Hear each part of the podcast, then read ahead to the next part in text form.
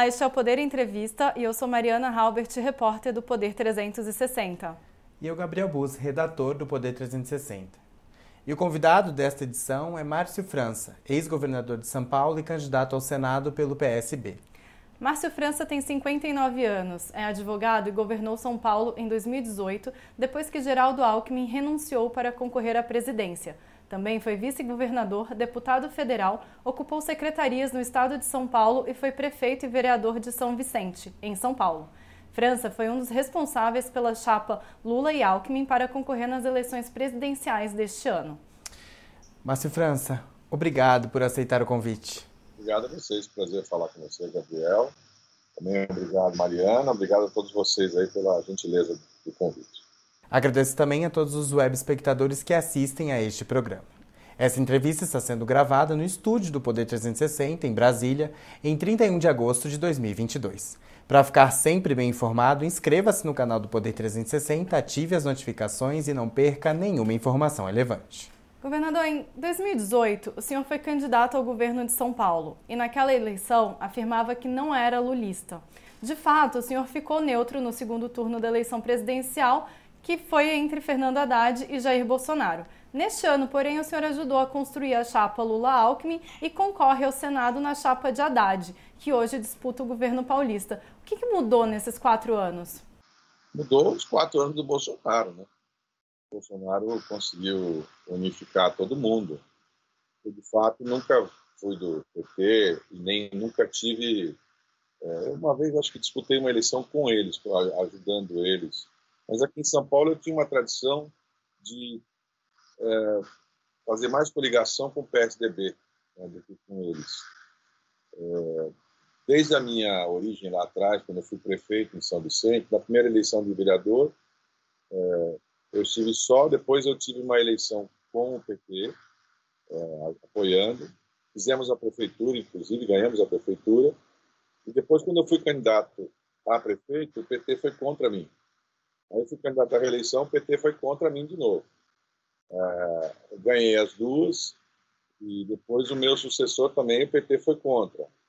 Então eu tinha uma, uma disputa com eles em vários lugares é, por conta do pensamento. Agora, o Bolsonaro juntou todo mundo, né? Porque no, no fundo é, nós separamos dois grupos, um grupo que, digamos, é democracia, outro que, embora use da democracia ou se eleja, mas ao mesmo tempo é borderline lá na história de, de, de ciscar um pouco do fora do democrático, né?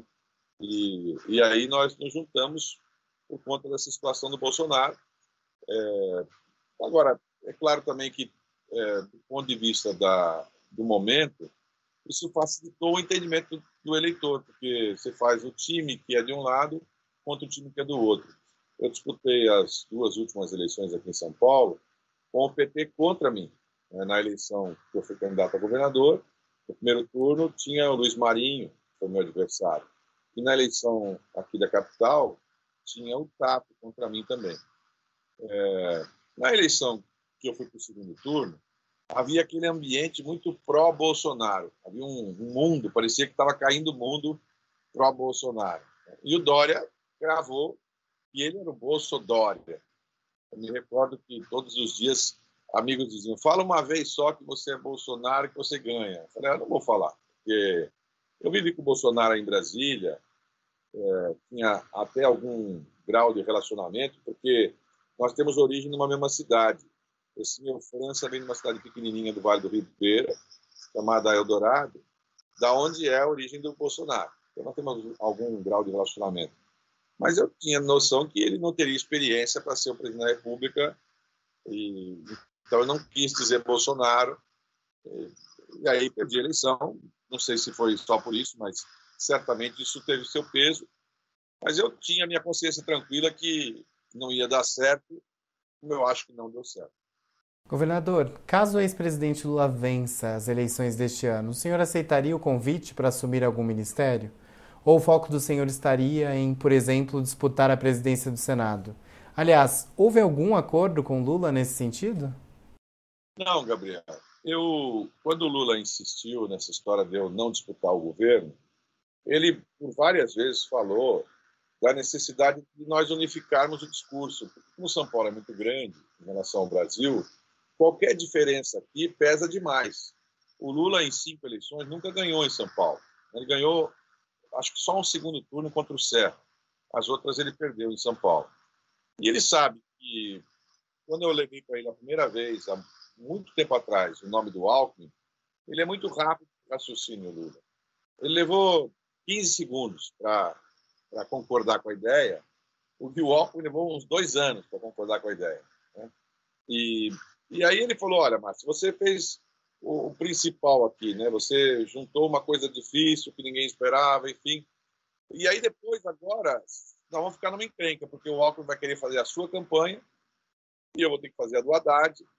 E ainda se der azar, ou sorte, sei lá, de votarem vocês dois no segundo turno, como é que nós vamos fazer? Né? Um eventual segundo turno com vocês dois. Então, eu ponderei bastante, mas. E aí nós combinamos que quem tivesse em primeiro nas pesquisas, é, o outro abriria a mão. Eu lutei, fiz tudo que eu podia para poder estar em primeiro, mas não estava, porque o Haddad vinha de uma eleição para presidente, naturalmente tinha um ritual forte. Presidente Lula é muito forte também, tem sua, né, seu, seu mérito. E, e aí, ele ganhando, eu fiz o, o, o recuo para disputar o Senado.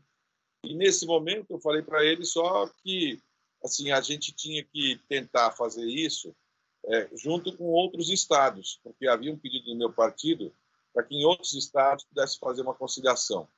Mas eu reconhecia que também são situações diferentes. Em cada estado tem, às vezes, situações que não dependem só do presidente. Né?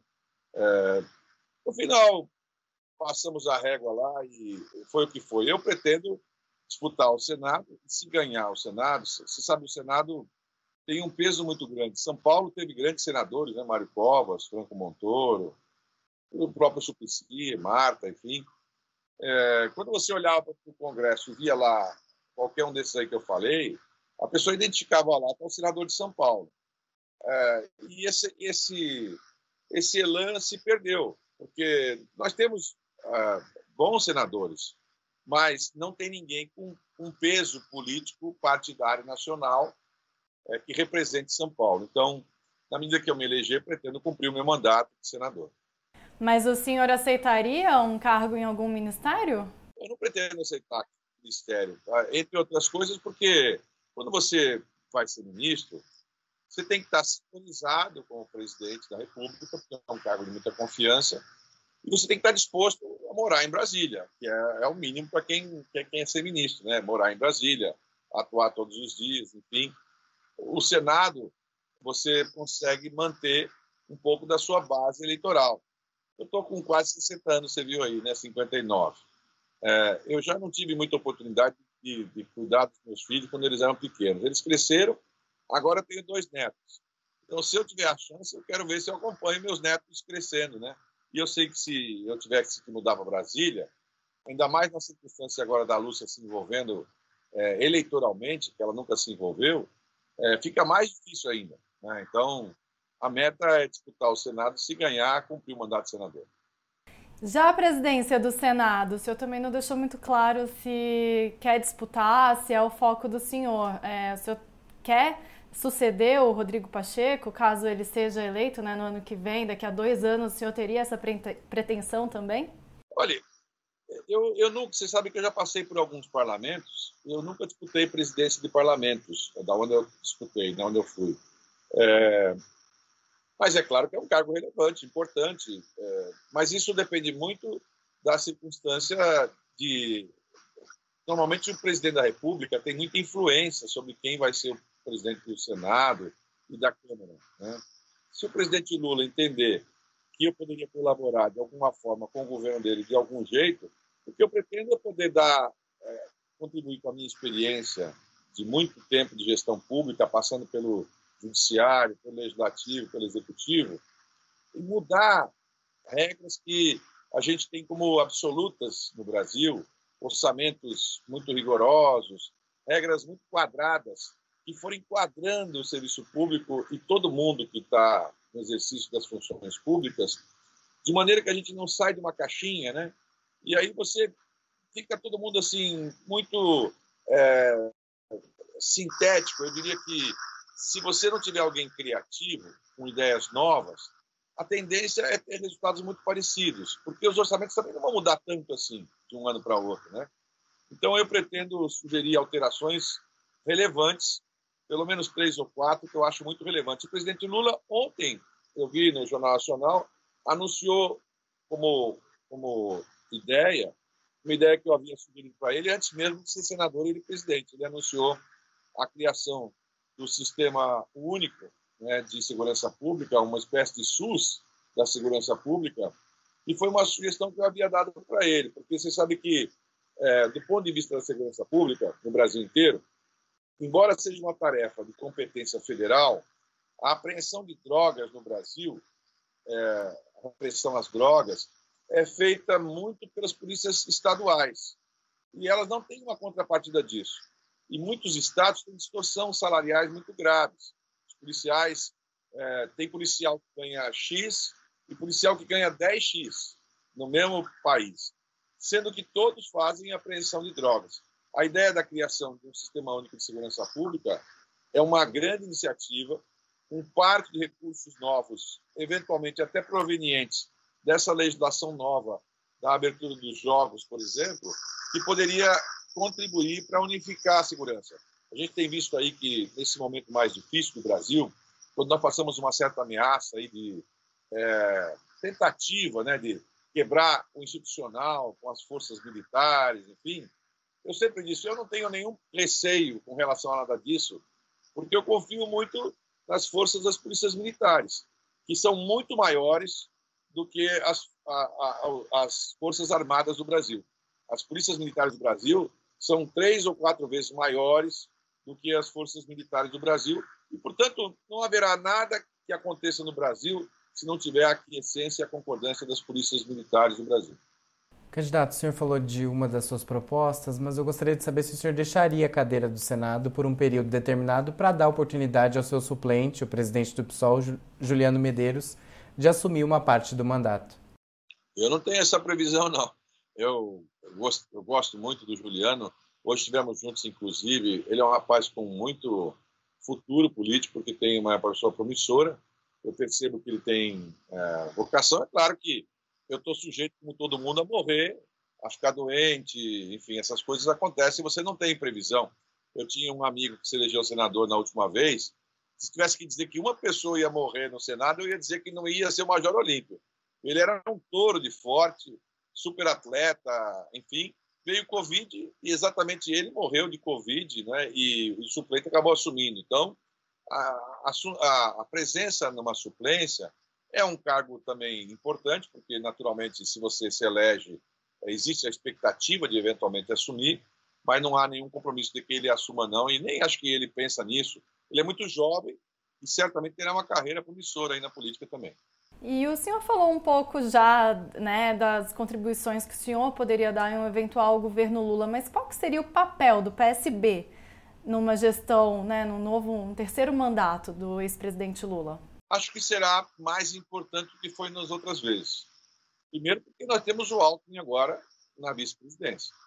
O Alckmin, ele é, sabe aquela teoria da da água mole em pedra dura, ele é aquela água mole em pedra dura. Ele é uma pessoa influente, ele é vivido, é experiente, ele parece que não está nem aí, que é chuchu e tal, mas ele é um chuchu que contamina o sabor da proteína, sabe? Ele devagarzinho vai entrando, entrando, entrando. Hoje mesmo tem uma matéria interessante, acho que foi na, na, nas, na UOL, não sei se foi da Folha, que fala sobre a possibilidade do Alckmin ir para um papel importante na economia, né? O que o Alckmin tem é muita experiência e muito respeito internacional. Eu tive com vários embaixadores que me disseram que o, o fato mais importante do país esse ano foi a junção do Alckmin com o Lula. É, talvez não tenha trazido votos para o Lula, mas votos é o que o Lula não precisa.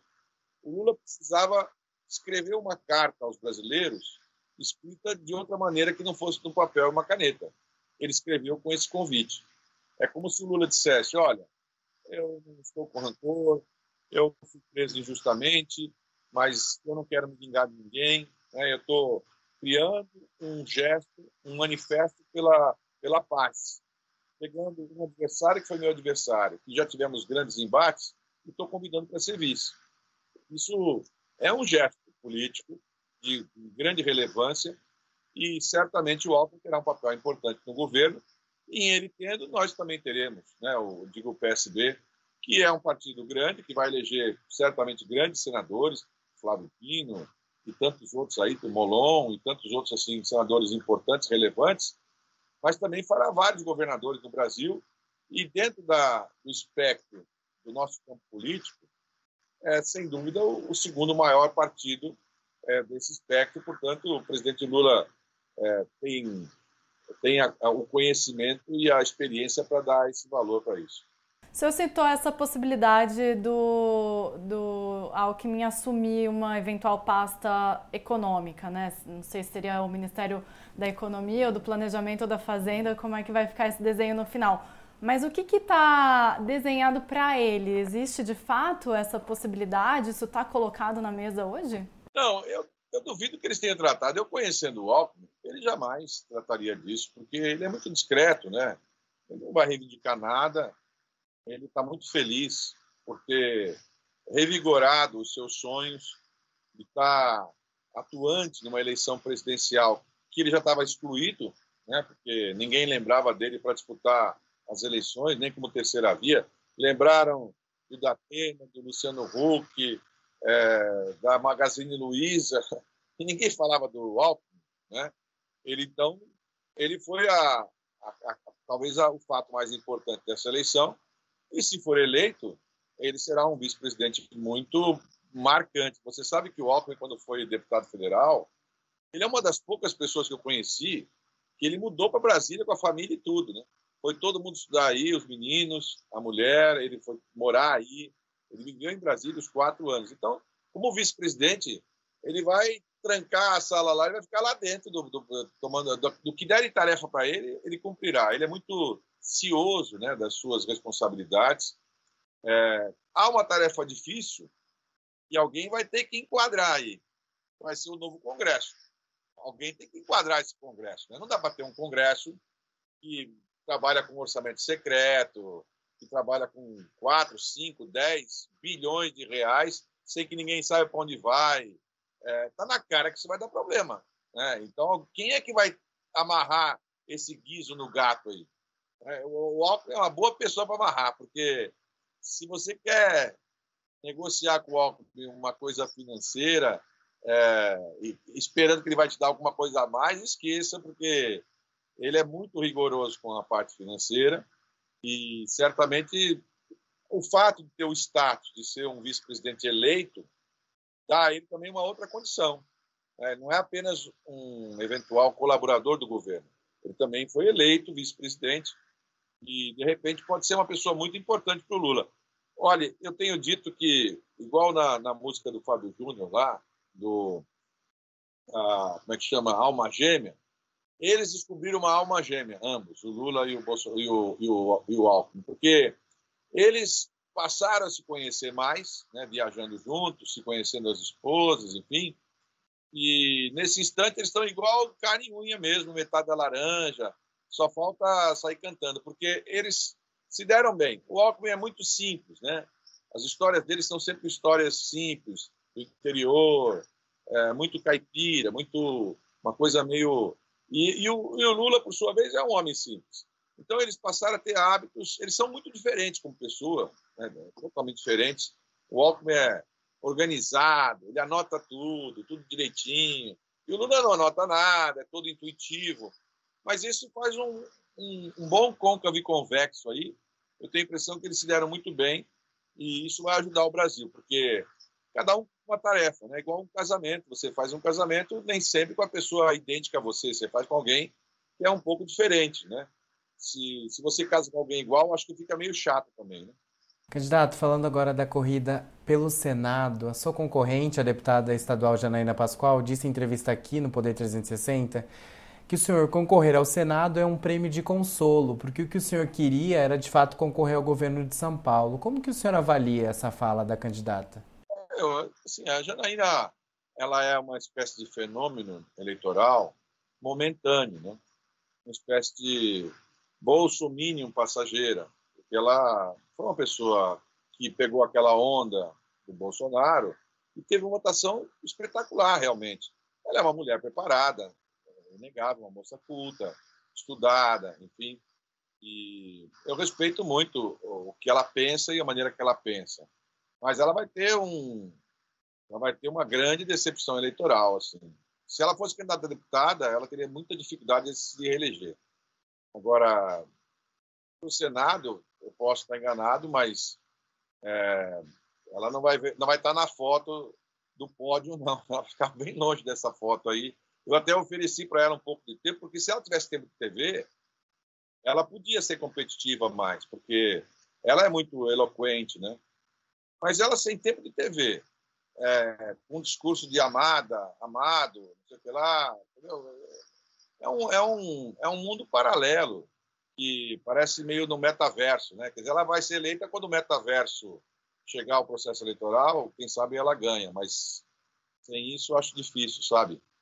É, isso é um pouco frustrante porque as pessoas novas, eu sempre gosto que você tenha a renovação, porque são nomes novos bem ou mal, é um nome novo, né? Ela não só se elegeu, mas ajudou a eleger uma montanha de gente com ela, que hoje nem estão com ela mais.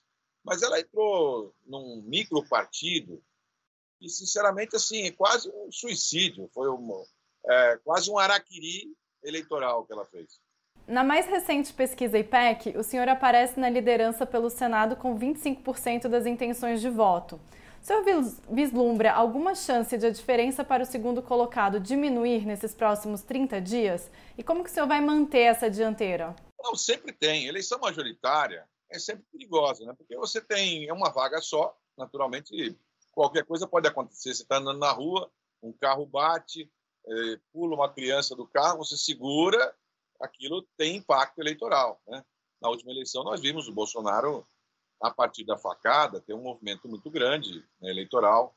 Eu participei de um processo eleitoral muito trágico também. Eu estava numa campanha com o Eduardo Campos, coordenando a campanha, estava em Santos, o avião passou na minha cabeça assim, caiu na minha frente, ele tinha às 10h05, 6% dos votos, 7%. É, três horas depois, a Marina Silva tinha 40 e poucos por cento dos votos. Então, a eleição majoritária é sempre tem seus riscos, né? Agora, é uma eleição que a experiência conta bastante. É uma eleição curta, 30 dias apenas, né? e nós temos um campo político.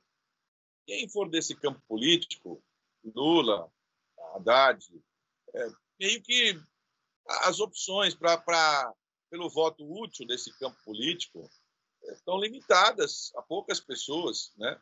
E naturalmente eu sou talvez o, o mais conhecido porque vim de duas eleições majoritárias então é meio natural também que eu mantenha uma ponta na, nas eleições. Mas não, não dá para você tirar do eleitor o direito de quem decide no final é sempre ele, né? E eu, eu tenho como concorrente principal hoje é um rapaz que ele foi do PSB muito tempo, o, o astronauta, né? E o pessoal nem, nem sabe o nome, fala o astronauta, é, o, o Marcos Pontes, e ele foi do PSB, foi candidato a deputado aqui, é, portanto, ele não tem esse viés de esquerda direita, né? E quando ele foi para a Lua, ou, ou, ou, pelo menos é, foi junto com outros para a Lua, foi no tempo que nós estávamos no ministério, né? Com, com o Eduardo, que o, Sérgio Rezende, como nós, quem o presidente Lula, inclusive, que incentivou que fosse uma pessoa para a Lua. E mas é, é, é uma disputa, eu diria que dois campos políticos. E a tendência é você ter os dois campos representados na disputa final ali e a diferença pode variar um pouco, porque talvez eu tenha um pouco mais de entrada num campo mais ao centro, mas é claro que a eleição majoritária é sempre perigosa. Né? Candidato, como foi a construção da chapa de Haddad com a Lúcia França, sua mulher? Ela apresentou alguma resistência, considerando que nunca tinha atuado na política diretamente? E mais, não houve ciumeira por parte dos outros integrantes da coligação? Olha, separando por pedaços, né, o Haddad, desde o começo, tinha manifestado que ele gostaria de ter uma mulher na vice, porque eu tenho dito isso, parece, é, para mim é muito impactante. São Paulo vai comemorar 200 anos junto com o Brasil de independência. Mariana, você que é mulher, é um número incrível. É, nos 200 anos, nós tivemos 164 pessoas que ocuparam o cargo de governador e vice. 164. E zero mulher. Zero. 164 em São Paulo, zero mulher. Nós tivemos mulheres governando no Rio, no Rio Grande do Sul, é, no Rio Grande do Norte, temos até hoje, aliás, e várias vices em vários lugares. É incrível que esse estado de São Paulo, que é o mais desenvolvido, nunca tenha tido uma representante mulher. E ele ficou esperando, eu acho, se o, os dois adversários principais dele né, iam escolher mulheres ou não. Os dois escolheram homens. Aí ficaram os quatro homens e ele, então, sabiamente, fez opção por uma mulher. Ele tinha uma preferência pela Marina, porque a Marina foi colega dele de ministério, são amigos, enfim. É claro que é uma mulher de repercussão nacional, mundial, enfim. Mas a Marina estava determinada a disputar a eleição para deputada para ajudar o partido dela. Então, quando na última hora ele falou, ah, Márcio, é, a Marina não topou e vai caber então a indicação para o seu partido, nós tínhamos internamente alguns nomes de muita relevância. Amigos meus, como o caso da, da Mariane Pinotti, que é uma pessoa extremamente agradável, uma pessoa competente, de uma tradição política linda, porque o pai dela foi um dos melhores é, secretários, ministros de Estado, enfim. E... Mas havia um fato, é claro, ele queria marcar definitivamente a vinculação dos meus 15, 20 pontos em pesquisa com a campanha dele. E é evidente que quando você leva um pedaço, no meu caso, é um casamento de 40 anos. A minha história e da Lúcia é uma história é, muito simbiótica. Nós viemos de origens muito distintas, porque ela tem uma origem muito pobre, é, uma família muito pobre, com muita dificuldade, com violência doméstica, enfim. E eu, eu venho de uma família de médicos, eu tinha uma outra vida, né? E nós nos conhecemos exatamente no processo eleitoral e fizemos campanha aqui no Brasil, fizemos campanha juntos na, na Bolívia, é, já na mesma vinculação ideológica, e, e decidimos casar e estamos juntos esses anos todos. Então, assim, é difícil você separar a imagem dela da minha. Naturalmente que um pouco da ideia do Haddad e de quem organizou a campanha é que essa imagem ficasse bem vinculada, e aí, naturalmente, por ser uma mulher educadora. Ela tem um viés interessante, porque ela é professora, como ele, mas ela é professora, digamos, de educação infantil, ensino fundamental, Fundi 1, é, aquela professora que normalmente está na sala de aula, enfim. Só que ela, ela fez, ela montou há muitos anos atrás, 40 anos atrás, ela montou uma empresa. É uma escola, que é a maior escola de uma cidade grande, e ela é uma empresária bem sucedida. E eu diria que eu dependo muito mais dela do que ela de mim, do ponto de vista pessoal, financeiro, enfim, né? E eu acho que isso complementou a chapa né, e ajudou nessa história. Naturalmente que o tempo vai dizer é, o tom certo para isso, mas eu acho que no fim acabou, como diria o russomano, bom para ambas as partes. E, candidato, na avaliação do senhor, qual que é o melhor adversário para Haddad em um eventual segundo turno? O Tarcísio de Freitas ou Rodrigo Garcia? Ah, o melhor é aquele que perder mais fácil, né? Perder mais fácil é sempre o melhor. Mas eu diria o seguinte: se, se o, no quadro atual que nós estamos passando, está muito complicada a vida do Rodrigo, muito complicada, porque eles vinculam muito o Rodrigo ao Dória. E o Dória em São Paulo, ele é semelhante àquele desenho que as crianças compram naquele álbum, onde está o Wally. Ninguém sabe onde está o Dória. Todo mundo procura o Dória, o Dória desapareceu eles conseguiram abduzir o Dória. O Dória não está na casa, não está em São Paulo, não está em Nova York, não está em lugar nenhum, né? Porque eles estão escondendo o Dória, com medo que o Dória prejudique a campanha do Rodrigo. Mas, de alguma forma, é, o Rodrigo é sucessor do Dória. Então, naturalmente, é, o 45 carrega junto com ele. Ali atrás, quando o Dória obrigou o Rodrigo a mudar de partido, acho que eles cometeram um erro grave deviam ter deixado o Rodrigo ficar lá onde estava e o Dória apoiaria ele lá. Mas, na desconfiança, acabou que não deu certo. Né? Então, é, hoje, no quadro atual, a eleição será entre o Tarcísio, é, que é o representante do, do Bolso, Bolsonaro, portanto, ficará polarizada, como é nacionalmente. Tarcísio versus Tarcísio, embora não tenha muita noção de São Paulo, tem alguma dificuldade, mas é um, é uma pessoa, digamos, mais lúcida do que a média das pessoas que são apaixonadas pelo Bolsonaro. Aliás, ele nem é muito apaixonado pelo Bolsonaro. Assim que ele tiver oportunidade, também ele vai dar uma de Bolsonaro também e dar uma, uma escapadinha do Bolsonaro. Mas, por enquanto, ele tem que fazer o papel dele, de falar que é Bolsonaro roxo, para poder grudar nesses 30, 35 que o Bolsonaro tem e ir para o segundo turno. Não dá para você é, querer prever muito o segundo turno sem passar para o segundo turno. Essa era a minha dificuldade. Né? Todo mundo falava, mas se o Márcio for para o segundo turno, ele ganha. Sim, mas eu tenho que ir para o segundo turno. Então, é, não adianta você falar ah, se, se tal coisa acontecesse, seria melhor. Tem que acontecer essa tal coisa que é para o segundo turno. Hoje, é, essa história de que tem muito prefeito, que o prefeito apoia, tudo isso é uma balela, porque você junta 300 cidades de São Paulo somadas, dá o tamanho de Guarulhos.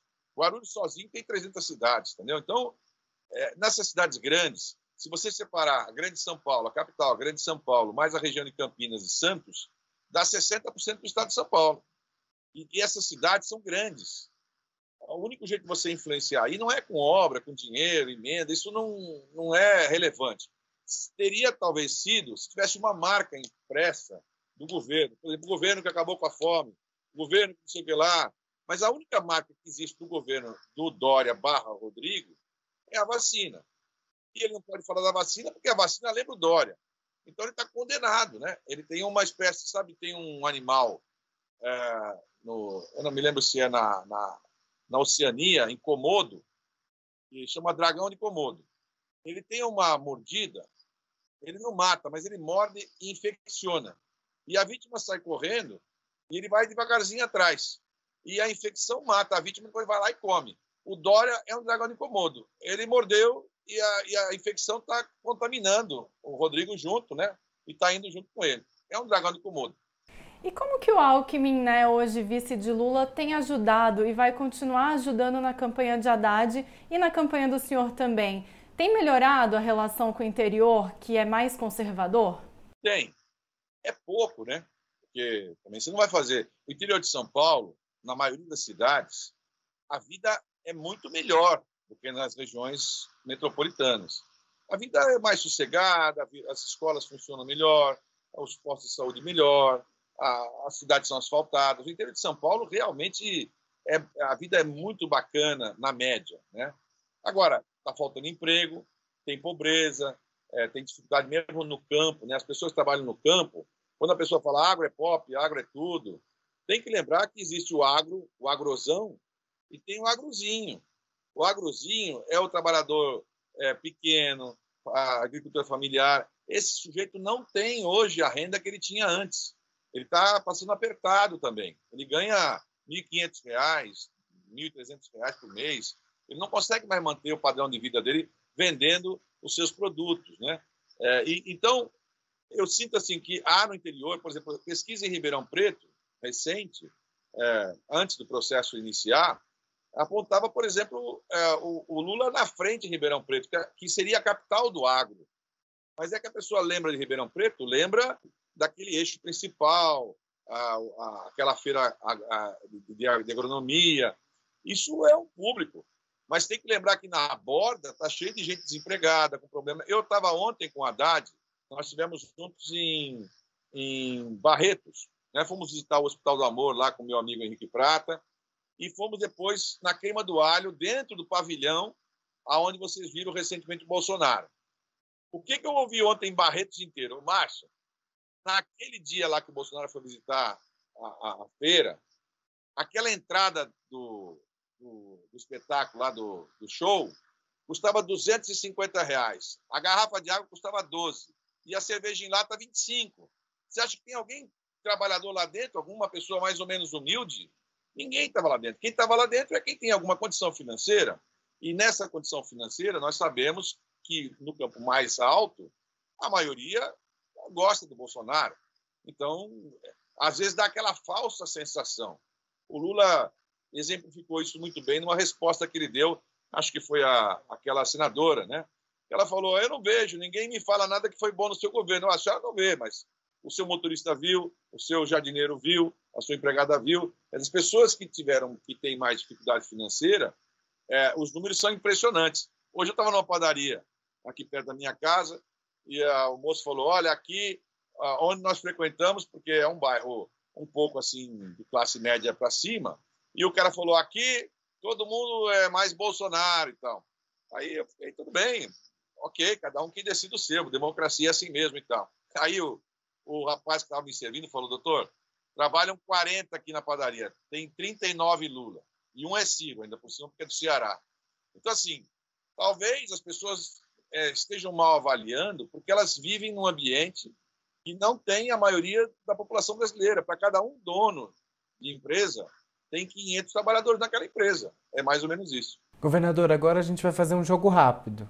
Eu vou falar sobre. Eu e a Mariana vamos falar sobre alguns temas e o senhor responde brevemente qual a sua percepção sobre o assunto.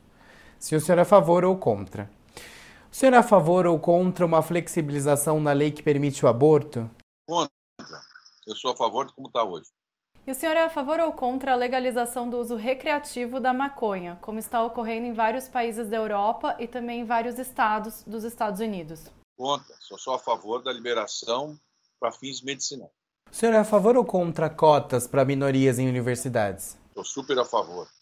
Cotas para as minorias raciais e cota para o parlamento e para os tribunais superiores e para as mulheres em especial. 50% de vagas no parlamento e 50% de vagas nos tribunais superiores para as mulheres. E o senhor é a favor ou contra privatizar a Petrobras? Sou contra. O senhor é a favor ou contra privatizar o Banco do Brasil ou a Caixa Econômica Federal? Contra, os dois. Os bancos têm papel fundamental. Já temos bastante banco privado no Brasil, super competentes. Não tem por que você pegar um, uma instituição que está dando lucro para o Estado, Estado e privatizar. Qual é a vantagem de privatizar o que está dando lucro? E o senhor é a favor ou contra as regras das leis trabalhistas que estão na CLT?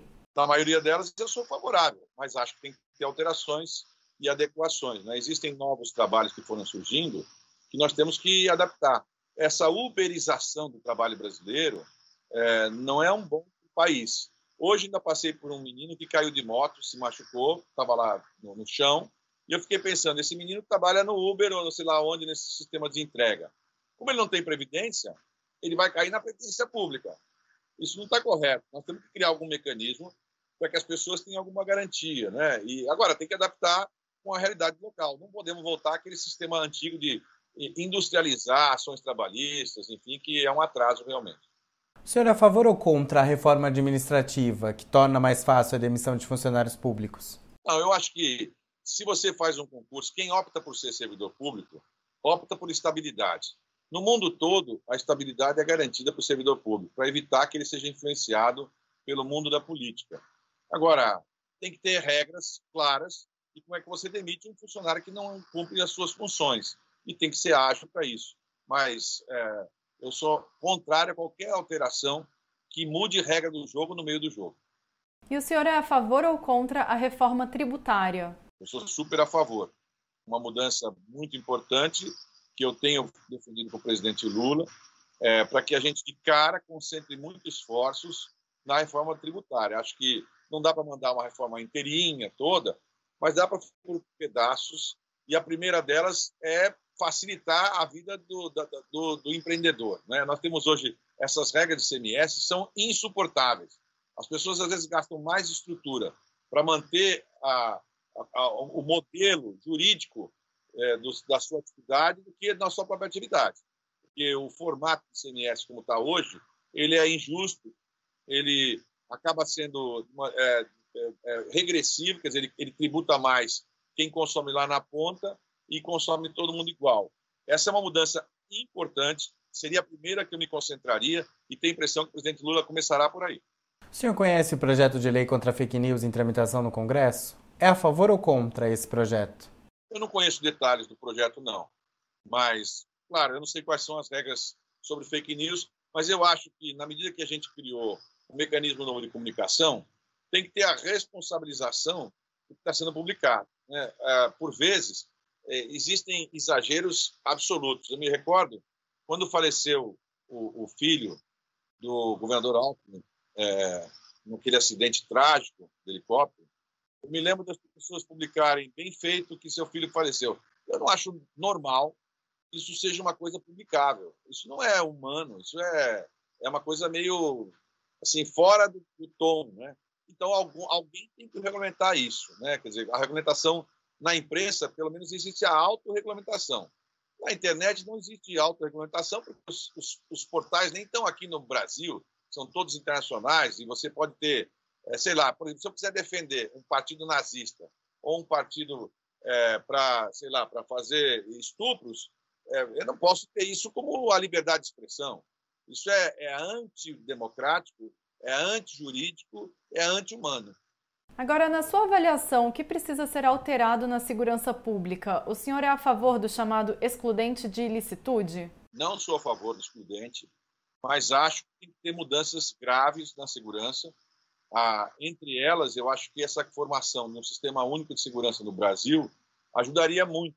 A Polícia Federal tem suas funções, mas ela é pequena se comparada com todo o arcabouço das estruturas estaduais. Nós precisamos fazer um sistema unificado no Brasil inteiro, aonde o governo federal, embora seja é, um governo centralizado, as seguranças dos estados é que fazem boa parte das tarefas que são federais. Então, se unificar essa a gestão, a, a questão financeira, para que a gente possa ter um, uma atuação global, não adianta eu é, ter em São Paulo a mais alta tecnologia se os estados do lado não têm a mesma tecnologia. Né? Nós temos praticamente a ingressa, o ingresso de armas e de drogas é de fora do país para o país. Né? E isso só se resolve com um sistema unificado. Governador, nossa última pergunta é sobre o meio ambiente. Como promover a preservação e, ao mesmo tempo, o desenvolvimento da Amazônia? É possível? Ah, é possível. O Brasil tem muitos bons exemplos disso. Né? Tem boa parte da agricultura brasileira que é altamente preservacionista no bom sentido, né? que preservaram, que sabem fazer, que fazem bem feito. Um bom agricultor, um bom pecuarista, ele sabe que o carimbo que vai para o restante do mundo, que o produto dele, se ele quiser ter sucesso, tem que ser vendido para o mundo. E o mundo exige essa, essa regra hoje de preservação. Então, nós não vamos conseguir eh, nada sem sustentabilidade. No caso da Amazônia, pelo, pelo grau, pelo altíssimo grau é, de diversidade que tem lá dentro, é evidente que nós temos tantas boas explorações para ser feita com aquela diversidade, quando as pessoas lembram que o perfume mais famoso do mundo é um perfume extraído de um produto que tem na Amazônia, que só a Amazônia tem, você calcula o potencial que nós temos de tantas coisas lá dentro que nós podemos fazer para o mundo, utilizando e preservando ao mesmo tempo. Chega ao final esta edição do Poder Entrevista. Em nome do jornal digital Poder 360, eu agradeço ao candidato Márcio França. Bom, muito obrigado a vocês. Quem lembrar de mim, meu número é 400, Márcio França, senador de todos os paulistas. Agradeço também a todos os web espectadores que assistiram a este programa. Essa entrevista foi gravada no estúdio do Poder 360 em Brasília, em 31 de agosto de 2022. Para ficar sempre bem informado, inscreva-se no canal do Poder 360, ative as notificações e não perca nenhuma informação relevante. Muito obrigada e até a próxima. Até!